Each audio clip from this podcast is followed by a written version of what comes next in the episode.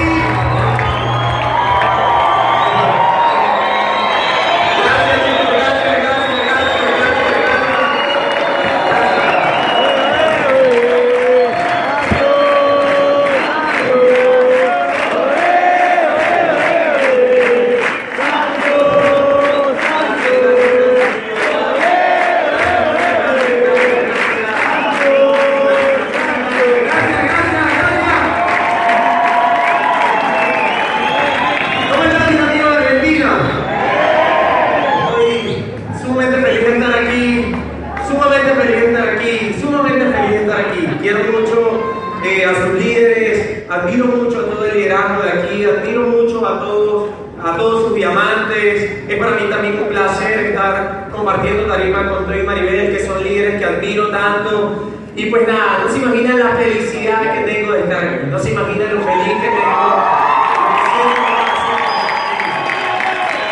Vamos a- han sido la carrera en este negocio, la carrera en este negocio para mí ha sido un sueño. Tengo 10 años soñando con todo mi corazón, 10 años con, con el corazón lleno, casi 10 años, eh, casi 10 años viviendo la vida intensamente, pero 20 años asociado en cierta forma o teniendo que ver algo con este negocio. Eh, hoy, en esta noche, en esta primera participación, voy a contarte un poquito mi historia de emprendimiento en esto, mis procesos. Eh, ¿Se está escuchando muy duro? Eh, ¿está, está perfecto?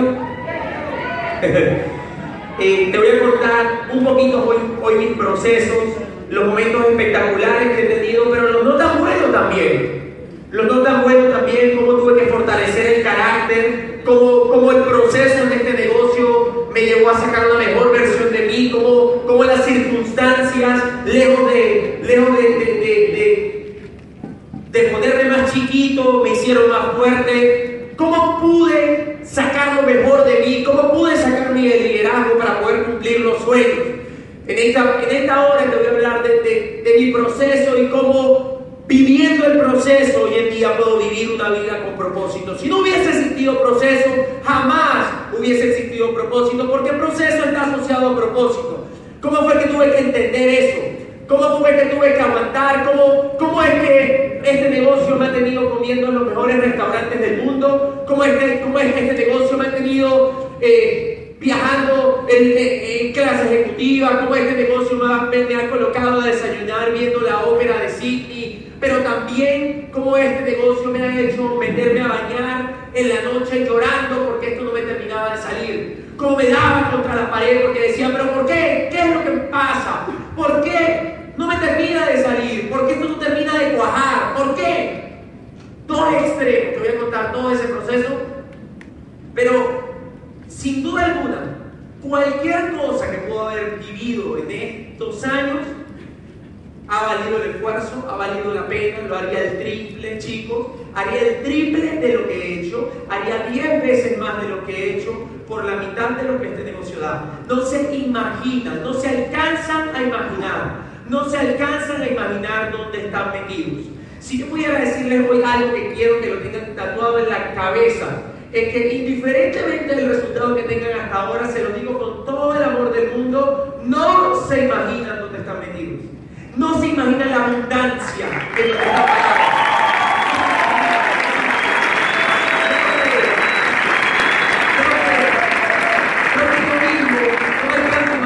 Creo que si me sentara con nuestro embajador Corona Pilar Aguado para que me un fuerte aplauso, por favor.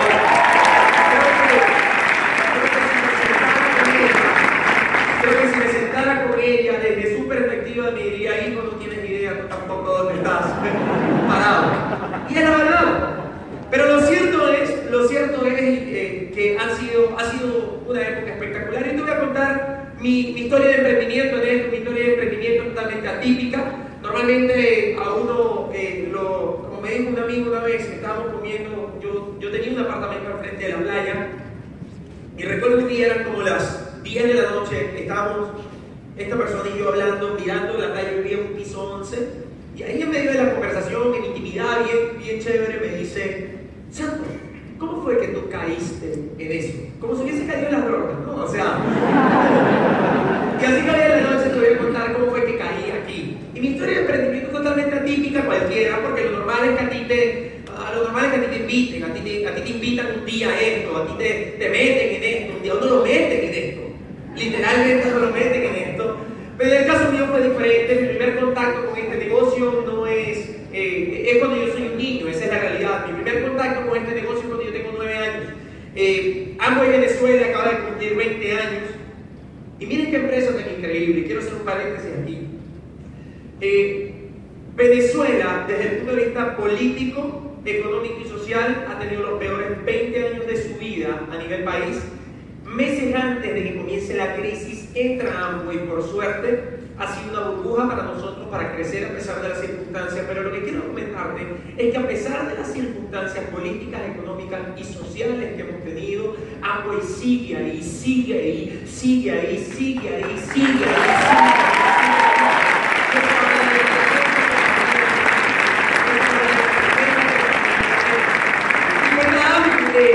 La realidad es que en el año 98 eh, iba a entrar, entró, iba a entrar en ese momento a Venezuela y meses antes entra mi tío en Estados Unidos, mi tío Oficio viene de Estados Unidos, mi tío Diógenes. Eh, mira qué interesante, ¿no? Nosotros, nosotros si te das cuenta, tenemos, nos, estamos expuestos constantemente a gente nueva. Un día una persona me preguntó que por qué, cómo yo podía hacer un negocio con tantos extraños. Si te das cuenta, el 90% del tiempo estamos con extraños. Uno contacta, contacta en frío y, uno contacta extraños. Al final de cuentas, uno siempre anda como un extraño que trajo a alguien que era medio amigo de uno. Y, pero un extraño, uno siempre anda en contacto con un extraño. Y, y yo me ponía, él me preguntaba cómo yo hacía para hacer un negocio constantemente con extraños. Y creo que inconscientemente lo hago por lo siguiente. A mi tío Diógenes, que está en Estados Unidos, que es esmeralda en este negocio, que es parte de mi línea de auspicio, él era un muchacho de 32 años más o menos, cuando hace 20 años cuando le enseñan este negocio, y se le enseña porque la persona que lo contacta, su habla era un cubano que pintaba casas en Miami, que se llama Pepe Cohen.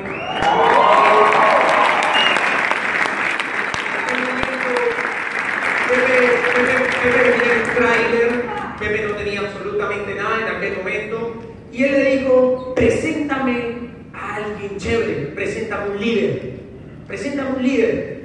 Y esta señora era una señora que hacía aseo como en una clínica, era una persona de escasos recursos y había visto en alguna oportunidad y trabajar con otra señora que conocía a mi tío. Ella no lo conocía directamente, pero lo había, le había estrechado la mano una que otra vez. Y le dijo, yo conozco un chamo venezolano. Y entonces lo contacta esa extraña, contacta a mi tío, y viene este extraño cubano y se sienta con mi tío. Y nos cambia la vida ese plan. Y yo creo que inconscientemente a partir de ese momento decidí que si un extraño en algún momento en la historia estuvo dispuesto a hacer algo por mi familia, yo tengo el deber moral de por toda la vida hacer algo también por un extraño. llegué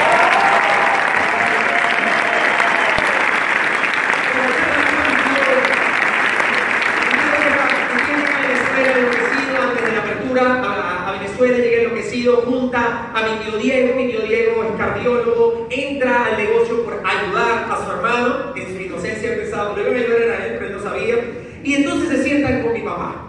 Eh, le dan plan a mi papá, mi papá se burló de este negocio por seis meses, mi papá hizo bullying a este negocio, como no te imaginas, por mucho tiempo. Él era médico, estos médicos eh, pues que no caminan, sino que levitan, en Venezuela están Dios, los médicos y el resto de la... ¿no? Y pues mi mamá decía, básicamente lo que decía mi papá era, ¿cómo se le ocurre al cuñado pensar de que yo voy a hacer eso? Es un negocio de jabones, yo soy médico, ginecólogo, de esos que las han visto todas, y no, yo no me veo haciendo eso. Y entonces, y entonces él se burlaba. Yo recuerdo que en uno de esos planes estaba yo, básicamente estábamos en la sala casa de mi abuela, y entonces le está mi tío Diógenes dando el plan a mi papá, y yo tenía nueve años, yo era como el tamaño de esto, tal vez un poquito más pequeño, literalmente era un niño, y yo estaba sentado en el suelo, estaba una señora, mi tío, mi papá y yo, y claro, mi tío no conectaba con mi papá porque mi tío le decía a mi papá, cuñado, con una pizarra blanca le decía, cuñado, imagínate un avión en el patio de tu casa. Obviamente, obviamente mi papá se lo quedaba mirando, porque lo que pasa es que este negocio es un negocio de gringos. Y el gringo, eh, normalmente la cultura de este negocio hace 20, 30 años era muy, en los seminarios vean mis Rolex, cuántas casas tengo, los aviones, la cultura era así y uno repite lo que uno aprende. Sí, claro, obviamente mi papá no, no conectaba mucho, pero yo tenía 9 años y yo estaba sentado en el suelo, así, y en mi mente entraba el aeropuerto completo, ¿me entiendes? O sea, entonces me mi papá por me papá por el brazo, lo tomé por el brazo, mi papá volteó y le dije, papi, métete. Y mi papá voltea y me queda mirando y me dice, cuando los grandes están hablando, los chiquitos se callan. Y me miró con esa mirada que los niños hoy en día no respetan. Si te das cuenta, un, un chiquito de esto lo mira así y dice, mami, ¿por qué me estás mirando así? ¿No? O sea, yo recuerdo que yo antes mi mamá lo que hacía era mirarme y ya sabía que me tenía que quedar quieto. Lo cierto es que obviamente no recuerdo más nada de ese día y pues, eh, pero ese fue mi primer contacto con este negocio. Mi segundo contacto con este negocio es cuando tengo, es a los meses, estoy llegando de la escuela y entonces veo a mi papá abriendo una caja y sacando unos productos. ¿Por qué mi papá entra a este negocio? Te lo voy a contar en dos minutos. Porque a lo mejor esto puede conectar con cualquiera de ustedes. En aquel momento económicamente mi papá no estaba mal, estaba en la cúspide de su carrera. Sin embargo, parece que mi tío cuando le dio el plan le dijo una frase cliché del negocio, pero esa frase sin él saberlo se le iba a quedar guardada aquí. Él le dijo, cuñado, si tiempo y dinero no fueran problema, ¿qué usted tendría? ¿Qué usted haría? Mi papá no le presta atención, pero lo que él no sabe es que eso se le queda guardado aquí. En una oportunidad mi papá está de guardia, de turno, no sé cómo se dice aquí cuando el médico, ¿cómo se dice? De guardia. Estaba mi papá de guardia y entonces eh, eran, pues, aparte, no es una profesión normal, las mujeres le dan ganas de parir, ahora bastante interesante. Entonces, básicamente el hospital no estaba tan lejos de la casa y la historia fue así, once y media de la noche, no ha pasado nada, está mi mamá por acostarse, mi papá también, se acuesta, dos y media AM, lo llaman, llaman a la casa, doctor Santos Rivas, hay una emergencia, una señora pariendo, perfecto, no pasa nada, se viste, llega al hospital, muy cerca del hospital de la casa, me imagino la escena, una mujer acostada, vamos hija, pa, puja, puja, perfecto, se lo agarra por los pies al niño, le dan una nalgada, porque una niña, ¡ah! feliz. Llega a las 3 de la mañana a la casa, listo, agarra, se acuesta de nuevo, todo perfecto, cumplió con el deber, y cuando está a punto de conciliar el sueño, vuelve a sonar el teléfono. Doctor Santos Rivas, otra mujer pariendo, no pasa nada, te devuelvo.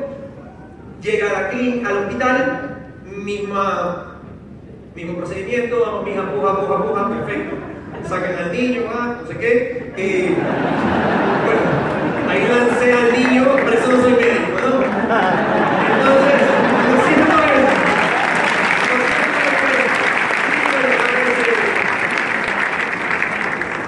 Perfecto, llega a la casa a las 5 y media de la mañana, a las 6 de la mañana, quiere, aparte que a las 5 de la mañana la almohada está en su mejor momento, pero bueno, cumplió con el deber, se acuesta de nuevo y cuando está a punto de conciliar el sueño, esta historia es real, obviamente, lo vuelven a llamar.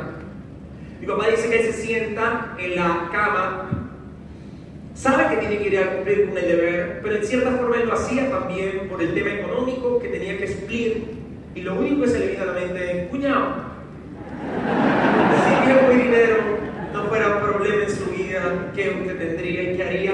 Y mi, mi papá dice que él lo piensa y dice voz alta y le da la mesa hacia la cama, estuviese aquí con mi esposa y con mis hijos. Mi papá todos los días tenía contacto con niños, obviamente, era el primer ser humano que, con, que toca a un niño. Los únicos niños que no atendía eran los de él, porque siempre estaba trabajando, era un workaholic. vivía para trabajar. Mi papá va y opera a la señora, sale en la mañana después de no dormir, llega a la casa, no había celulares, hace 20 años así, y entonces llama a mi tío y le dice, cuñado, necesito que me explique bien el negocio. Así,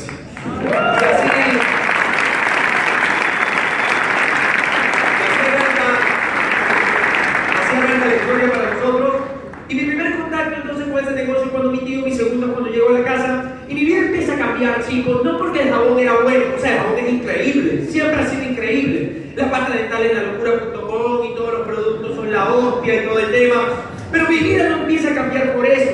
Mi vida empieza a cambiar porque ahora me llevaban a la mañana a la escuela y yo, a las seis y media de la mañana, yo tenía nueve años, me llevaban a la escuela, eran 15 minutos de trayecto, 20 minutos de trayecto en, en, carro y en el camino del auto ya no iba escuchando la radio, ahora iba escuchando, de nada sirve la técnica si no hay crecer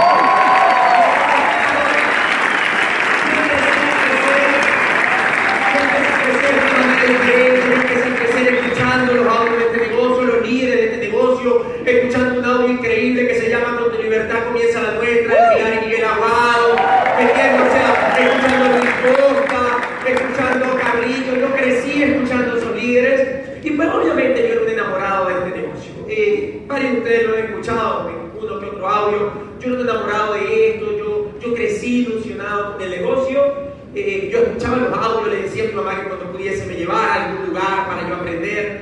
Eh, hay miles de cuentos que estoy hasta cansado ya de contarlos. Eh, yo di planes, mi, mi, mamá no sabía dar el plan, una oportunidad, llegó un invitado, yo le dije, mamá, yo doy el plan, y yo tenía nueve años, ella la verdad se equivocó, me, al, en medio del plan mi mamá le dio un blackout y dijo, y para continuar el plan te voy a dejar a mi hijo que lo explica buenísimo. esa, y entonces esa pareja, esa pareja no entró, nunca entrará, mi mamá y yo los matamos, ¿ya? Te lo estoy resumiendo para llegar, eh, quiero contar más cosas que me he contado tal vez, y el punto es que a los 16 años yo me voy a Estados Unidos por un año, y, aquí es donde viene un punto importante. Ninguna mente es inmune a su medio ambiente, decía Iván Morales. Ninguna mente es inmune a su medio ambiente. Yo crecí en este ambiente. Cuando yo me desconecto del genoma de este negocio que es información, que es la asociación. La asociación es fundamental. Por más tecnología que tengamos, por más chuchus virtuales que haya, por más YouTube, por más, eh, por más, por más virtual y todas esas herramientas que son increíbles, por más audio, no hay nada más potente que la asociación, porque somos seres humanos, porque nos sentimos, porque nos abrazamos, porque en una convención sentimos cosas, porque nos vibra el corazón, porque decimos es verdad, porque se nos eriza la piel, ¿me entiendes? No hay nada, no hay nada, no hay nada que sustituya la asociación, la asociación de, de, de estar con un mate, con los chicos ahí, hablando, soñando hasta las 3 de la mañana de cómo va a cambiar la vida. No hay nada que supla la asociación. Y entonces yo me desconecto de eso y me voy a Estados Unidos, era joven igual, estaba chamito, y el coco, como dice José, se me devuelve. Como, el, como los dientes, como dice José, que uno usa retenedores, que usa brackets. Cuando se los quita se tiene que poner retenedores porque los dientes tienen memoria y se devuelven. El coco se me devuelve en qué sentido? Eh, cuando vuelvo a Venezuela yo sabía que el negocio era bueno, pero ya como que no me daba tanta nota, eh, estaba en otra, en otra, comienzo la universidad a los 18 años, y, me desconecto, o sea, me, asocio con otro tipo de personas, nunca tuve mala asociación, siempre tuve deseo de emprender, eso es verdad, eh, tuve, eh, por eso yo traté de hacer este negocio, el cuento real es que yo firmo a los 18, o sea, hace 11 años firmo, eh, pero y el primero, y el primero, de hecho el primero que contacto, contacto con una bicicleta, yo iba, yo iba manejando y él iba en el palito así en la bicicleta, cuando él cuenta la historia dice que él iba manejando un amigo mío que se llama Reinaldo y yo lo contacté, yo contacté a Rey y Rey y Rey fue el primero que contacté y fue el primero que me dijo sí y a las dos semanas se murió. Eso para mí fue un mal de amor porque era mi mejor amigo y a los otros meses uno que se llama Francisco y se murió también. Y después auspició uno que se llama Gerardo, hijo de portugueses. Recuerdo solemnemente la frase de su mamá cuando dijo, yo que se meta en ese negocio de mierda. Yo me acuerdo. Gerardo iba bien, pero Gerardo, esto es real, nunca había tenido novia en su vida y se consiguió una novia y hasta el sol de hoy no lo he visto. Parece ser que unas cosas a la más que otras. Pero El punto es que yo entro en un dilema y yo me desconecto del negocio por dos años y medio, tres años, donde, gracias amigo, donde no, donde no, porque no me salía, ¿me entiendes? Y entonces preferí, me ganó, la carrera me la ganó la adversidad, la adversidad me ganó la carrera, me ganó, me, ganaron tres no. Yo pude haber sido uno de esos que fracasa en este negocio y que pude haber dicho cualquier cosa mala de este negocio, como mucha gente entra y se va porque le da el plan a tres y cree que ya eso fue porque tiene tres personas y se le mueren, porque vino a una junta y a tres, cuatro, siete seminarios y no pasó nada y se van y dicen que esto no funciona. Yo pude haber sido uno de esos y no hay derecho porque yo realmente, yo realmente no estaba dando planes todos los días, yo realmente no me educaba todos los días en ese proceso, yo no hacía lo que había que hacer. Está totalmente demostrado. Un negocio tan noble que si uno hace lo que tiene que hacer todos los días, todos los días, todos los días, funciona, irrefutablemente funciona. Así que yo, yo me puse a hacer otras cosas en ese proceso. Empecé, empecé a tener un programa de radio. Mm. El primer programa de radio que tuve se llamaba Playa, Sol y Arena. El segundo programa que tuve era con dos chicas, se llamaba Dos Ángeles y un Santo. Luego, luego me fui por la parte de. Bueno, luego hice de ancla en un canal de televisión. ¿Saben qué es ancla? Ancla es eh, el que da las noticias eh, al mediodía y en la noche. Me acuerdo que eso era un canal que se llamaba Oasis Televisión, que no ve nadie, pero no importa, yo estaba ahí. Y yo recuerdo que básicamente mi primera experiencia fue así: llego al canal, Tirso Vázquez y su hijo David Vázquez eran los dueños del canal y me dicen para que vaya, me habían visto un par de cosas y yo llego y me paro así, uno lee una cosa que se llama teleprompter, que es una cámara donde están las letras, y entonces básicamente era algo como, muy buenas tardes amigos de Buenos Aires, yo soy Santos Lever, bienvenidos al noticiero de Oasis Televisión. Entre las noticias principales tenemos que una viejita la mordió un perro, un niño se cayó por un barranco, un señor está llorando con su esposa, y termino una hora de hacer el noticiero y me dice Tirso Vázquez, increíble, y yo le digo, yo no puedo hacer esto. Me dice, ¿cómo así? Me dice, bueno, yo estoy deprimido. Tengo una hora leyendo todo lo malo que pasa en esta ciudad. Yo no puedo hacer esto. Yo no puedo hacer esto. Yo no puedo hacer esto. Monto una revista con un amigo, monto una y me voy por, por la parte deportiva, tuve programas de radio deportivo, me voy, monto la primera revista de baloncesto hecha por venezolanos y aparentemente había mucho éxito, pero tú puedes engañar a quien sea menos a ti mismo. Te lo voy a repetir. Tú puedes engañar a quien sea, menos a ti mismo. Y no es que yo le hacía daño a nadie, sino que yo conocía mi potencial. Y cuando yo me miraba en el espejo, yo sabía que yo tenía un potencial que podía desarrollar en este negocio, pero no tenía los pantalones suficientes para salir a hacer lo que tenía que hacer. Prefería vivir con, cómo me acariciaba el autoestima, la gente de afuera que no sabía nada de esto, que me decía que increíble este niño con esa revista. Prefería escuchar eso a la voz de mi conciencia. Prefería a lo que me decían más bien, que no sabían nada de mi vida, que no sabían nada de lo que yo realmente quería que en su, en su percepción pequeña, en su ambición pequeña, decían, no, ese niño con 20 años, hay mucha gente que no lo tiene, pero en el enfoque mío, en mi anhelo por la vida, yo sabía que no estaba haciendo suficiente.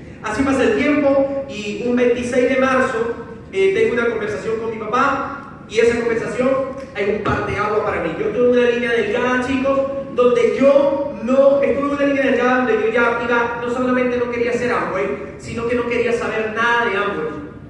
Mi plan era esperar tener 30 años para tener un background profesional, para tener credibilidad, porque yo era muy tonto y yo pensaba que como yo era joven yo carecía de credibilidad. Increíble, no tiene nada que ver. Como si uno andara con algo aquí que dice doctor o médico, o como si al final eso importara, no tiene nada que ver. Y yo pensaba que yo necesitaba un background profesional y mi plan era el siguiente, cuando yo tenga 30 años, esta revista es más potente, yo soy un profesional más desarrollado y entonces la gente me va a escuchar. O sea, en mis planes, hasta el sol de hoy, que tengo 29, todavía no iba a comenzar. Buenísimo los planes de uno, ¿no? Es increíble las propuestas que te hace la mente. Es increíble las propuestas que te hace la mente. Yo te quiero regalar algo que aprendí Andrés en otoño. Tienes que entender que no eres tu mente. No eres tu mente. Porque la mente hace propuestas indecentes. La mente dice, pero si hago esto y nadie se da cuenta. nadie va a saber, vamos a ver tú y yo. La mente dice, si me rasgo esto, ¿qué importa? La mente dice, auspiciate conmigo que nadie va a saber, auspiciamos a tu mamá y nadie va a saber, ese código lo pierde. La mente dice, no puedes. La mente dice, la mente me decía, me espera 30 años, no eres todavía suficientemente potente. La mente nos hace propuestas constantemente que no nos suman. La mente va a evitar el dolor. La mente trata de evitar el proceso. La mente no le gusta el proceso, a la mente no le gusta el proceso. A la mente no le gusta el proceso porque el proceso duele. A la mente le encanta la zona de confort. Y entonces entendí que no soy mi mente, que tengo que aprender a ser mi conciencia. Porque siempre hay algo dentro de nosotros, una voz que le dice a uno, veo eso. Eso está mal. A pesar de que, es, de, que eso parece que te conviene, no es lo que te conviene, sino lo que es correcto. Y entonces tú, menos mal, bendito sea Dios que pude escuchar a mi papá ese 26 de marzo para que él me dijera tres cosas. Mi mente me decía que yo no podía. Mi mente me decía, ¿para qué lo vas a hacer? Mi mente, mi mente me hacía una serie de propuestas que me bajaban la autoestima. Pero me senté con el mentor y mi papá me hizo reflexionar y me dijo, lo primero que me pregunta es, ¿cuál es tu sueño? Y yo no sabía responder, porque la mayoría de los seres humanos no sabemos responder. Porque vivimos trabajando y no tenemos sueño. Andamos como dormidos, como en The Walking Dead. Y yo no supe responder. La segunda cosa que me decía la mente era, estás muy joven. No, estás muy joven. Y mi papá me dijo, ¿qué vas a esperar? ¿Que la vida te dé un sacudón para reaccionar? ¿No es mejor que hagas este negocio hoy cuando aparentemente no lo necesitas para que el día que lo necesites eso esté resuelto? Y la conciencia decía, ¿verdad? Y lo tercero que me dijo mi papá fue, hijo, el niño que tú eras, estaría orgulloso del hombre que eres hoy. El niño que tú eras, estaría orgulloso que eres hoy. Y la conciencia, esa voz positiva que todos tenemos, por más malitos que seamos, decía, pero si estás en diamante, sí.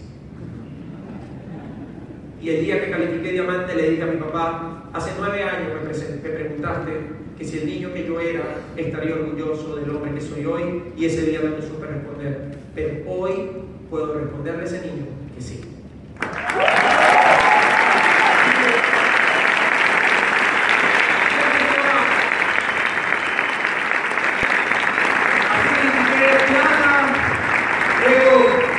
califiqué en platino, yo duré tres años platinando, cuidado con platino. Sin embargo, hay un pin, ¿cuál es peligroso? Ese, ¿verdad? Hay un, pin, hay un pin más peligroso aún, y es el pin donde te agarra el ego. Ese es el pin más peligroso, donde ya uno se siente la locura.com. Y hay uno que le da al 18%. Hay uno peor que les da el 15% y tienen 5. Y dicen, mi grupo no me les esté diciendo eso. Tiene 5. Y ya uno cuando tiene rato le dice, ah, no, tranquilo, no, no le dice nada, pero uno sabe que ellos se van a morir.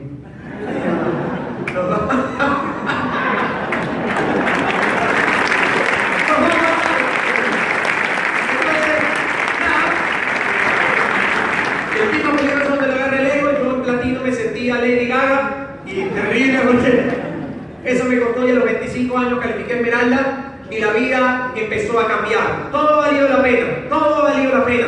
Hoy puedo decir que este es el negocio de hacer los sueños realidad. Si yo pudiera definir este negocio hoy, lo definiese como el negocio para hacer los sueños realidad. Es el negocio de hacer los sueños realidad. Soñamos todos. Soñamos todos esa foto de un sueño, esa, esa foto en Sydney, en el Club de Diamantes. Con mi papá y mi mamá, que son mis diamantes fundadores, por lo que pido un fuerte aplauso, por favor.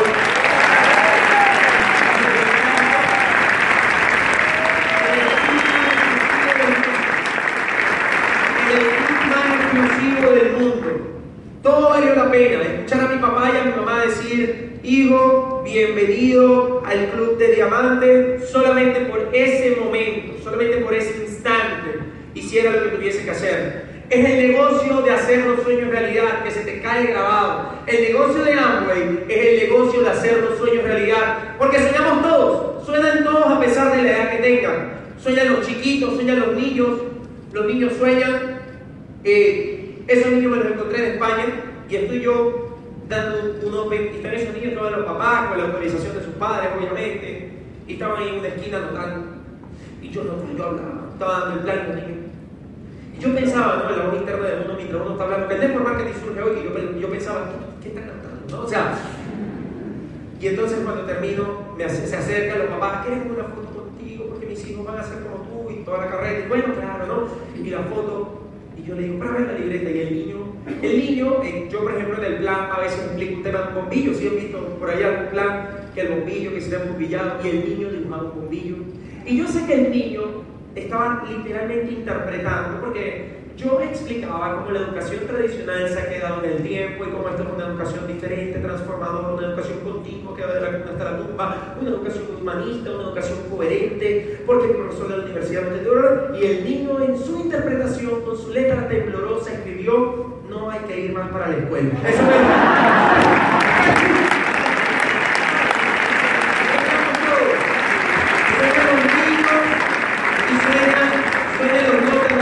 mi abuela, tiene 77 años, es de este negocio.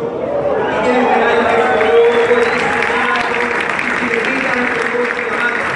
es espectacular, es espectacular. En Uruguay hay un grupo increíble creciendo de chicos, son 300 y pico en, en Paysandú. Y todos esos niños son una señora como de 80 y pico. yo la veo ahí sentada y todo el seminario de la señora en la cara de todos nosotros, peleando por traer 10.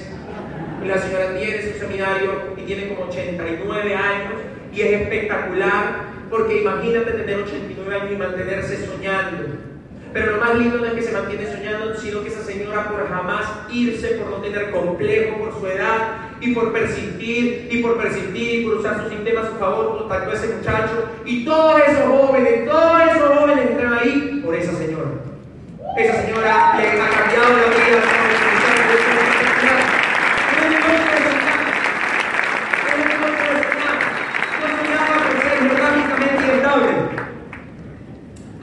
cuento dónde sale geográficamente inestable, pero la realidad es que el primer pasaporte mío casi muere virgen. No la virginidad de los pasaportes. El segundo pasaporte dictaba, el tercero se me acabó y el cuarto pasaporte me le quedan dos hojas.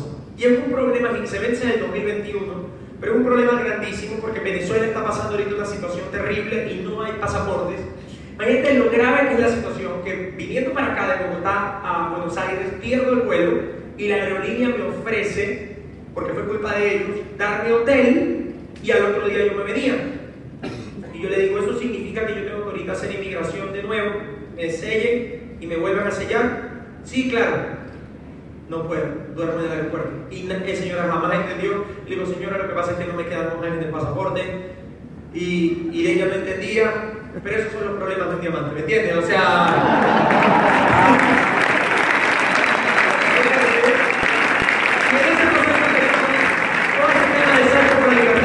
todo este tema del salto este tema del salto por la libertad. Y no, o sea, te voy a contar esto para que, para que te des cuenta que los sueños son para hacerlo realidad. Los sueños son para hacerlos realidad. Yo no sé cuál sea tu sueño, pero, pero, pero te lo juro que viajar es espectacular, viajar renueva el alma. Y no es, no es el hecho de saltar, sino es lo que significa.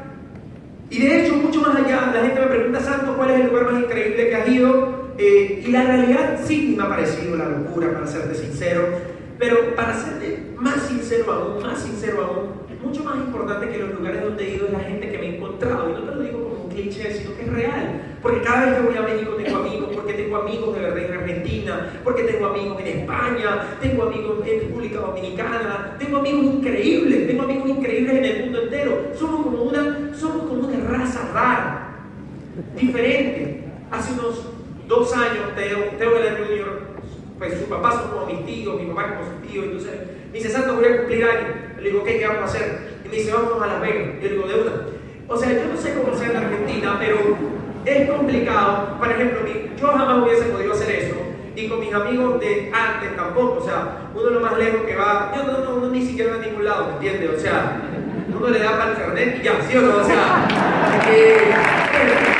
pero unos 10 amigos, 10 amigos de Colombia, de Dominicana, de Venezuela, de Estados Unidos, nos encontramos todos en Las Vegas y fue increíble. Fue increíble. Éramos los dueños de Las Vegas. Éramos, hay un hotel que se llama el Flamingo que yo creo que van a poner la cara, así como en Estados Unidos la, la, la piedra esa la cara del presidente. Yo siento que si durábamos un día más en ese hotel nos ponían la cara de nosotros ahí.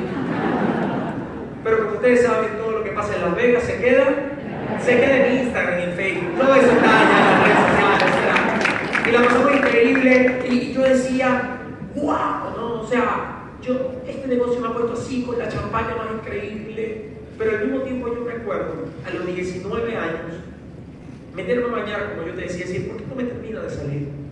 ¿Qué pasa? ¿Por qué no me termina de salir? Y el problema y la solución siempre somos tú y yo. Siempre somos tú y yo. Tú y yo, tú y yo, tú y yo. Jamás, nunca, miren, todo mi proceso jamás ha sido culpa de nadie más. Jamás ha sido que si el downline, que si el upline, jamás. La realidad, la realidad, la realidad es que al final somos tú y yo. Somos tú y yo los que tenemos que ser mejores en todo lo que hagamos. Somos tú y yo los que tenemos que mejorar, mejorar nuestro accionar. Somos tú y yo los que tenemos que salir con, con mayor ímpetu. Somos tú y yo los que tenemos que tener mejor energía. Somos tú y yo la respuesta. Somos tú y yo. Somos tú y yo. Somos tú y yo. Tú y yo. Tú y yo somos los que vamos a hacer la diferencia para ti y para la familia. Y comenzó este tema de los saltos por la libertad y empezamos a saltar por el mundo. Esta es la, probablemente la más reciente, fue el Club de Diamantes en Australia.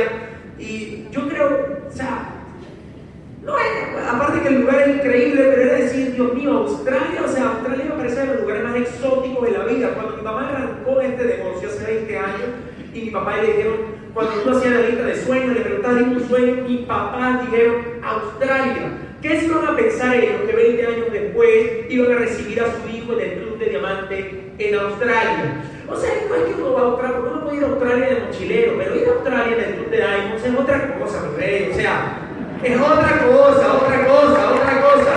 Y empezamos a saltar por la libertad del mundo, y hemos saltado por la libertad de Las Vegas, pero también hemos saltado por la libertad en Costa Rica, en Volcán, pero también hemos saltado por la libertad en Medellín, en Colombia, hemos saltado por la libertad en Michigan, hemos saltado por la libertad en Salt Lake, en Utah, hemos saltado por la libertad en México, pero también en New Jersey, hemos saltado por la libertad en Barcelona, hemos saltado por la libertad en la Argentina, aquí en el Duende de la Mujer, hemos saltado por la libertad en Guanajuato, México, pero también en Washington, hemos saltado por la libertad en Puerto Rico, hemos saltado por la libertad en Bucaramanga, hemos saltado por la libertad en Mérida, México, hemos saltado por la libertad en Cúcuta, y con el mensaje es que la gente entienda que puede hacer un sueño realidad. De nada sirve que yo te comparta mis sueños si tú no sabes hacer los tuyos realidad. Hemos saltado por la libertad en Panamá, hemos saltado por la libertad en Cancún, pero también hemos saltado por la libertad en Nueva York.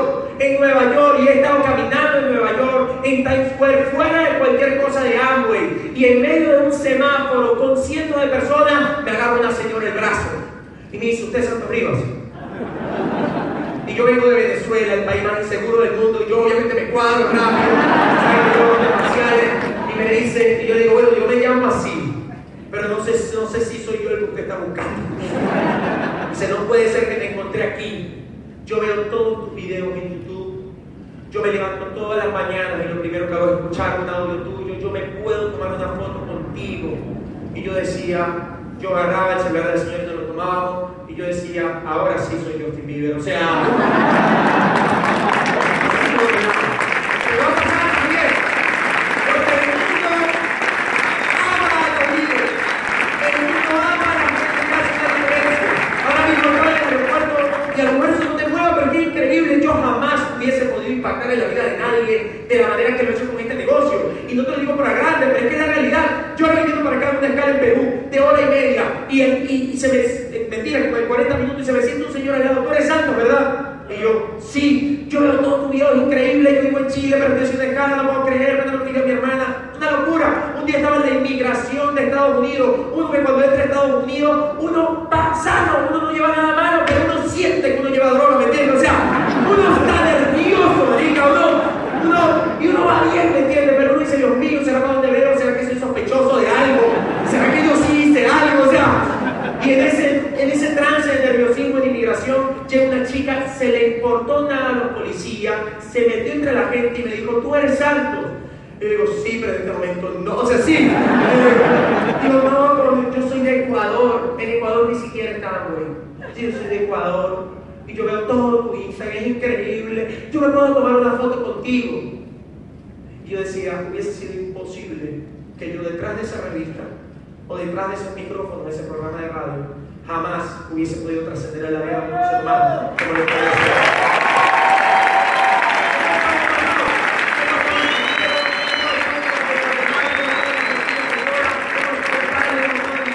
Hemos estado en Torino, hemos estado en Barcelona, hemos estado en Madrid, hemos estado en Valencia, hemos estado en Bilbao, en Hollywood, en todos lados del mundo, porque el mundo es para vivirlo, chicos.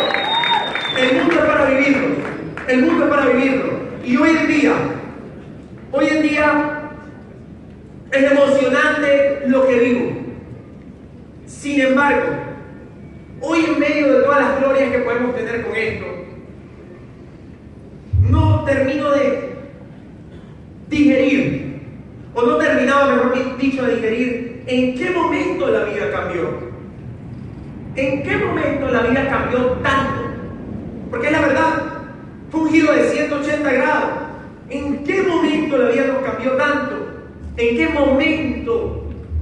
Yo me escuchaba un audio de un señor que se llama Tim Foley, que se llama 6.000 días. Y en ese audio él decía 6.000 días. Y dice 20 good nights. 20 buenas noches. Refiriéndose a las 20 líneas que tiene embajador, pero dice 6.000 días. 20 good nights. Dice, me hubiese encantado saber cuáles iban a ser esas 20 noches. Pero no sabemos.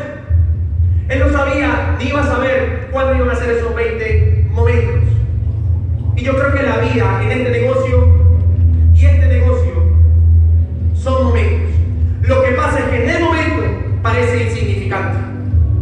Porque recuerdo un día salir, salir de un restaurante. Y salir de ese de ese seminario, perdón, salir de un seminario. Y salir de ese seminario, la primera parte estuve bravo porque no fue ninguno de los que le invité. Ninguno. No me fue ninguno, muchachos. Yo tenía un grupito y me decidieron no ir.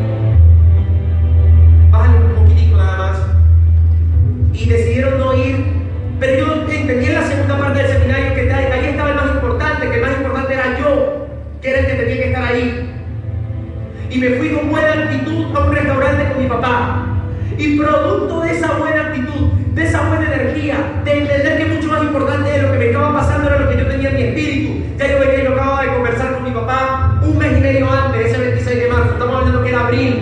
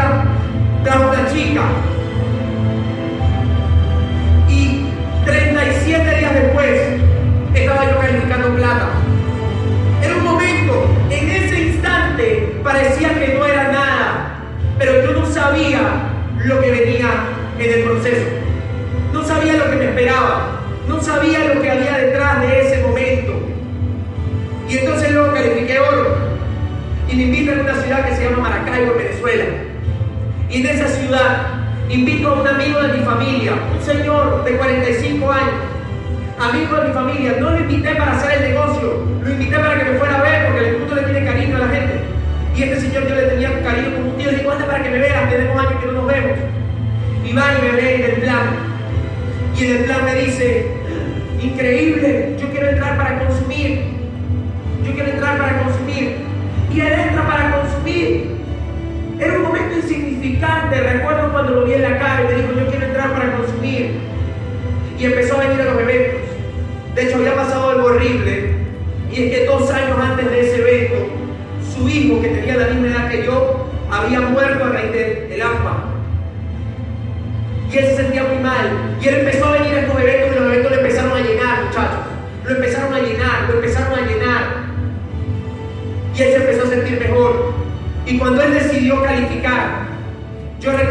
él corrió la carrera, no por él, corrió por mí, corrió por mí.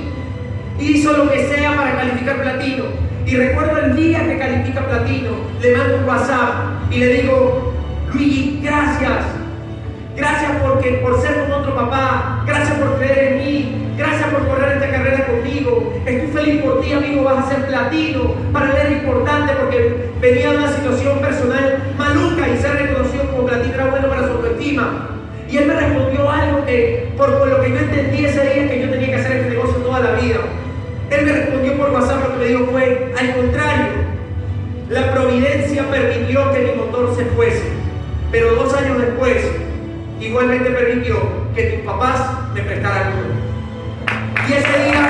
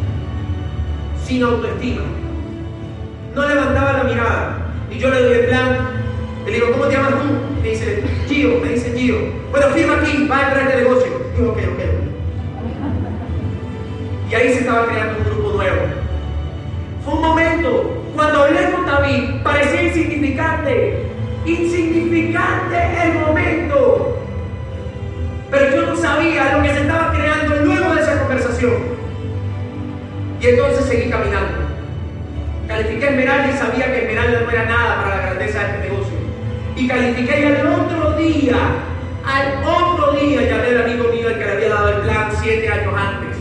Y le dije, reca, y qué esmeralda. Y me dijo, ¿qué es eso? Y yo le dije, eso es plata, le digo Hablemos. Y me dijo, sí, veámonos mañana. Y me dejó embarcado. Y lo volví a llamar al otro día y le dije, hablemos, me está yendo bien, que estoy en mi mejor momento, no necesito que me persiga sentemos, perseguirte, sentémonos. Ok. Y me dejó embarcado. Y le una nota de voz. Recuerdo el momento la ciudad del Tigre, estado de Suárez, al lado derecho había una tienda de comida árabe, al lado izquierdo había una tienda de, unos chinos, de, cosas, de comida china, y estoy yo en un semáforo, en una esquina, recuerdo el momento, recuerdo cómo olía, recuerdo qué carro estaba manejando, recuerdo que tomé el celular y le dije, Rey, si mañana a las 6 de la tarde no estás en el colegio de abogados, te voy a estar explicando el negocio, te lo juro, puedes venir arrodillado y jamás te vas a meter en algo conmigo. ¡Pim! Y se lo envié y media estaba allá. Fue un momento, recuerdo claramente el instante en donde se lo dije. Con fe, porque no iba a ser por vista, iba a ser por fe. A ciencia cierta, no sabía que estábamos construyendo un futuro esmeralda. Ese momento parecía insignificante, pero lo viví. Y seguimos corriendo. Y entonces aparece Mari, Mari me dice, yo quiero ser parte de una meta tuya. Le digo, listo. Y empezamos a correr y yo oficiando gente y trabajando en la profundidad. Y me dice un amigo del grupo, me dice, si auspicias a mi mamá, tienes un líder. Y me tenía que ir a Caracas, cuatro horas de donde yo vivía. Y tenía que ir luego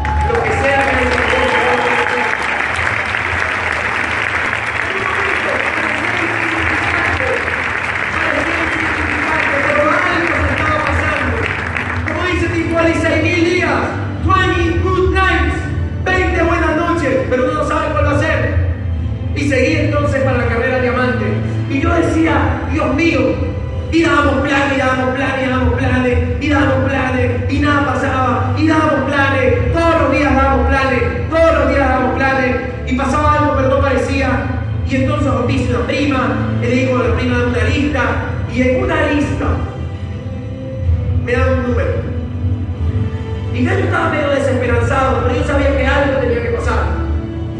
Y recuerdo, estaba en el aeropuerto internacional de Simón Bolívar en Caracas. Estaba caminando. Recuerdo claramente, tenía a la derecha la tienda de Civis de ahí, del, del aeropuerto nacional Simón Bolívar. A la izquierda una tienda de béisbol. Recuerdo exactamente cómo estaba vestido. Las sillas son azules. Al final